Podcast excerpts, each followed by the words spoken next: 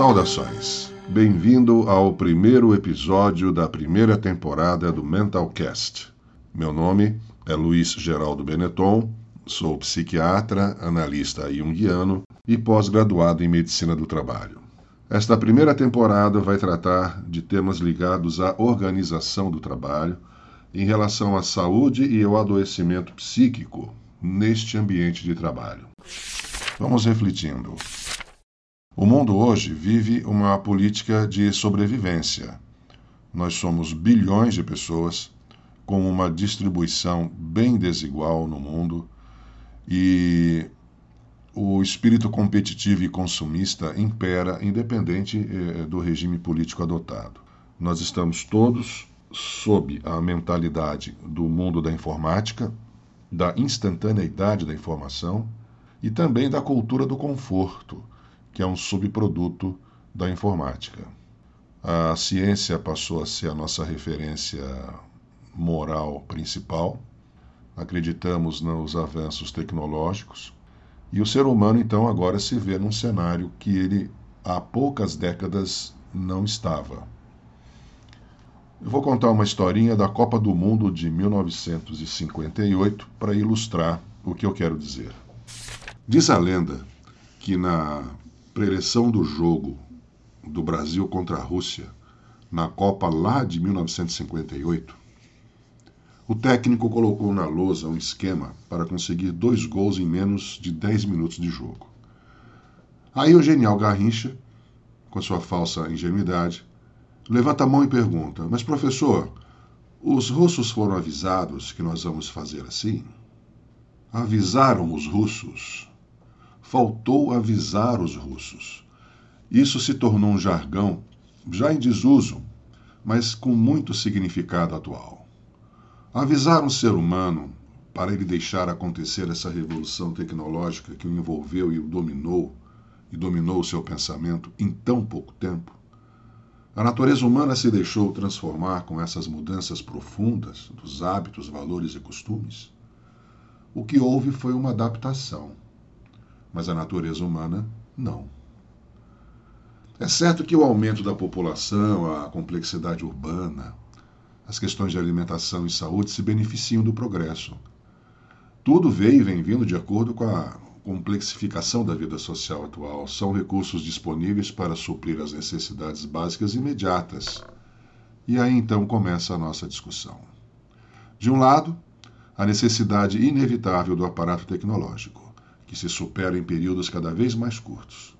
E do outro lado, a morosidade natural do ser humano, em rearranjar-se emocionalmente para uma adaptação às exigências desse tempo atual, que é regido pela máquina, pela automação e pela informática, que são aspectos de uma mesma realidade. E vem uma pergunta agora, inevitável para quem quer pensar sobre o assunto organização do trabalho.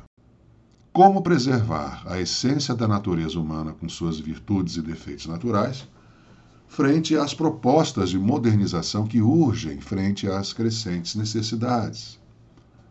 Bom, partimos de um princípio básico, alicerçado pela observação clínica.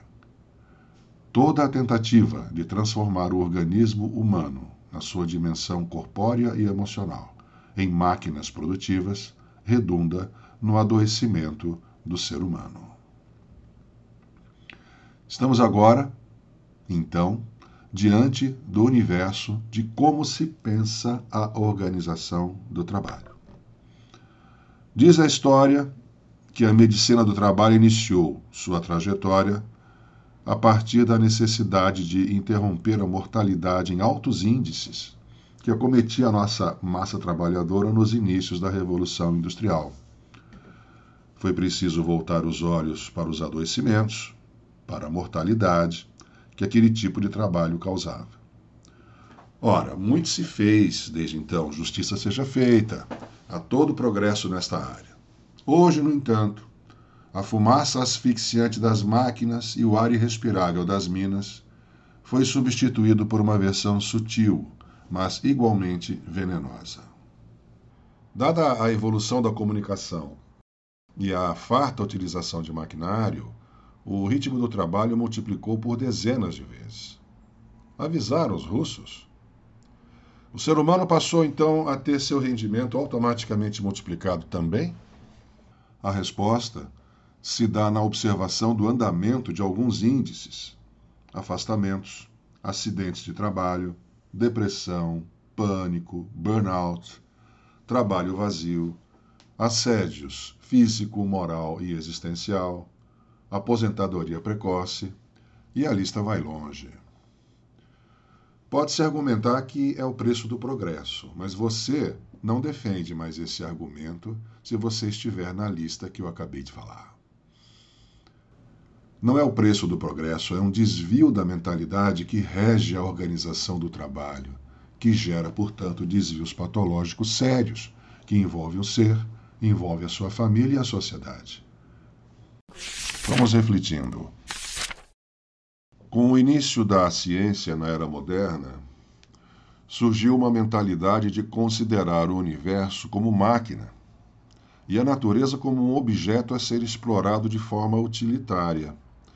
Então, o que ocorreu foi a sedimentação de uma mentalidade pragmática exclusivamente utilitarista na qual o ser humano ele, ele tinha o papel de conseguir obter o máximo de rendimento pelo mínimo de custos. E aí então se estabeleceu uma corrida para a sobrevivência e para o atendimento das necessidades modernas. O tempo do trabalho sob a ótica da produtividade, do rendimento, faz o tempo do ser humano tender a coincidir com o tempo da máquina e, atualmente, com o tempo do computador.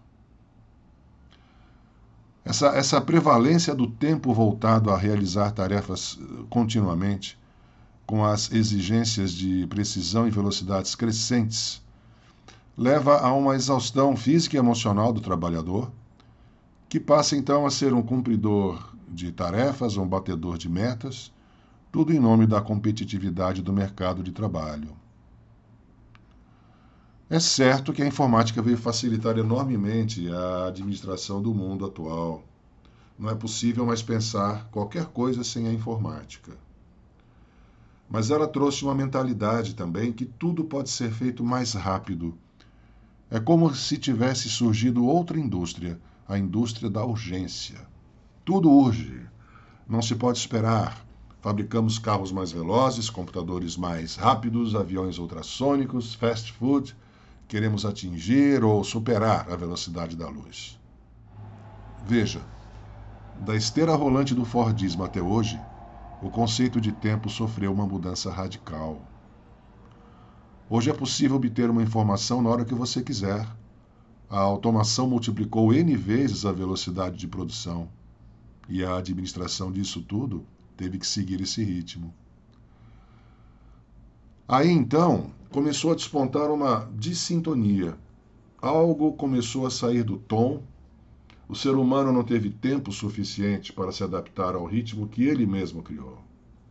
Bom, na verdade, poucos criaram os sistemas informatizados de automação e troca de informações, mas todos que trabalham em empresas tiveram que se adaptar. E a atenção a essa adaptação contínua trouxe um fenômeno no emocional do indivíduo que foi o rapto da sua subjetividade, dando lugar a uma atenção voltada somente para a outra objetividade dos dados. É o tempo do ser humano finalmente capitulando ao tempo da máquina. Algo aí desafinou feio. E não foi o músico e nem foi um instrumento, mas foi a partitura. O texto que rege a execução da vida num trabalho traz compassos absolutamente descabidos para com a natureza humana. É necessário rever a partitura, isto é, a base da proposta da organização do trabalho. Nós estamos num ponto da curva histórica na qual o ser humano está sendo exposto e exigido a ultrapassar seus hábitos de pensar e agir. Talvez pelas circunstâncias do mundo atual, esse processo seja irreversível. Resta então refletirmos como esse novo desenho pode causar o mínimo de prejuízos à saúde do trabalhador. Vocês devem lembrar, e, quem não viu deve ver, o filme Tempos Modernos, do Charles Chaplin. Esse filme é de 1936. E nesse filme existem várias sequências icônicas, e a que eu quero lembrar é a daquela sequência da esteira rolante, quando ele se propõe lá a ficar acertando as peças e aumenta a velocidade, e ele tem que aumentar a velocidade dele também em acertar as peças que estão passando em velocidades mais crescentes. Então, baseado nessa cena, nessa sequência, vamos refletir. Se a esteira rolante, uma invenção inevitável, trouxe reflexão sobre a desumanização do homem, fazendo uh, assemelhar-se a um robô, o que pensar sobre a nova versão da esteira rolante? Agora trazendo não mais peças de automóvel, mas informações em ritmo alucinado? Agora, o Carlito é você. Lembremos ainda que o filme é de 1936 e termina com o personagem Carlitos entrando em surto psicótico e sendo levado de ambulância a um hospital. Uma tragicomédia oracular. Há quase um século essa crítica já era patente. A pandemia agravou muito esse cenário quanto à saúde do trabalhador vou abordar sobre a sobrecarga do trabalho e sobre o isolamento. Parte do nosso habitat humano foi confiscado, nossa casa virou escritório e sala de aula. Um festival de sons desencontrados tomou conta do ambiente, aumentou a violência doméstica, aumentou o número de divórcios, caiu a qualidade do ensino e caiu a qualidade do trabalho é que a comunicação online é qualitativamente muito, mas muito inferior à comunicação presencial. Você já percebeu que não nos olhamos mais nos olhos quando diante das telas? A pandemia, com a sua quarentena, nos levou a um apego de sobrevivência aos recursos da comunicação virtual. O que já era preocupante, a redução dos encontros e conversas a breves trocas de informações, agravou por forças das circunstâncias. O virtual é só um rico recurso, mas é muito discutido se ele realmente pertence à natureza humana. Enfim, o convite a refletir sobre como resgatar a subjetividade do ser humano, que passa 80% do seu tempo útil sendo consumido por uma atenção somente extrovertida, voltada para a otimização da sua produtividade. Como podemos refletir para inverter a direção da flecha do ser humano humanizado que vem dando lugar ao pós-humano informatizado e virtualizado? Vejam a comparação. Em uma escola pública que fornece alimentação no café da manhã e no almoço aos alunos, há uma preocupação em balancear o alimento que é oferecido. Escola não é lugar de comer, dirão. Ora, sem comer não há estudo, não há atenção às aulas, enfim, não há o trabalho do estudante. Não estarão as empresas praticando uma involuntária omissão e não despertar ou oferecer oportunidades de uma dieta apropriada ao resgate da humanidade do homem? Omissão involuntária, porque essa consideração não está presente na mentalidade atual da organização do trabalho, ou quase não se vê iniciativas desse naipe. As empresas oferecem uma dieta de aperfeiçoamento tecnológico apenas um curso de línguas, um curso de tecnologia da informática e coisas assim. Não seria um papel complementar a implementação de uma cultura de valorizar o lado subjetivo da pessoa, valorizar a humanidade do ser humano e não só a sua competência profissional? E para finalizar, uma pergunta. Uma empresa que demonstre abertamente e proativamente o interesse no desenvolvimento pessoal, não só profissional, ganharia em qualidade geral desde um ambiente mais saudável, mais tranquilo, até a melhora da qualidade de seus produtos? Pense nisso. E você, que trabalha com gestão de pessoas e recursos humanos, e está interessado em refletir sobre o universo de trabalho pelo qual é responsável, e gostaria de entrar em contato comigo, seja bem-vindo.